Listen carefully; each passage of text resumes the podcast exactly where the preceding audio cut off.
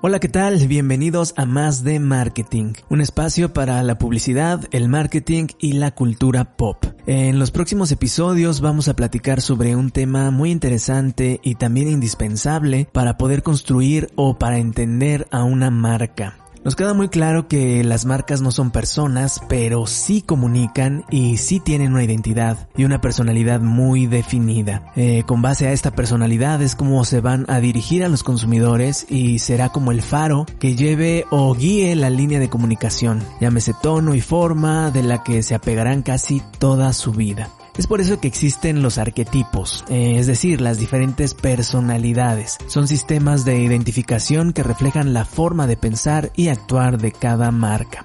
¿Y por qué son tan importantes? Eh, si tú conoces el arquetipo de una marca, entonces vas a saber la razón de todo lo que ha hecho.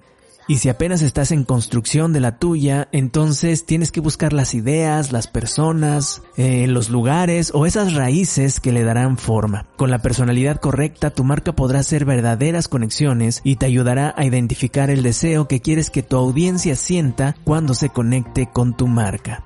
Para construir esta actitud de marca tienes que entender el verdadero deseo de tu mercado. Generalmente todas las relaciones entre negocios y clientes son transaccionales, pero aquellas marcas que realmente indagan en conocer a su audiencia y les interesa saber por qué está buscando una solución en su producto, tendrán las mejores herramientas necesarias para verdaderamente conectar con esta. Cuando encuentres esa razón o el porqué de los deseos de tu consumidor, entonces tu marca se tendrá que ver totalmente influenciada con esta razón o con esta respuesta. Una vez que conoces el deseo de tu posible consumidor, lo que sigue es asociarlo con el arquetipo que mejor evoque a ese deseo. Si tu target quiere libertad, entonces tal vez tu arquetipo sea el explorador. Más adelante veremos los arquetipos uno por uno.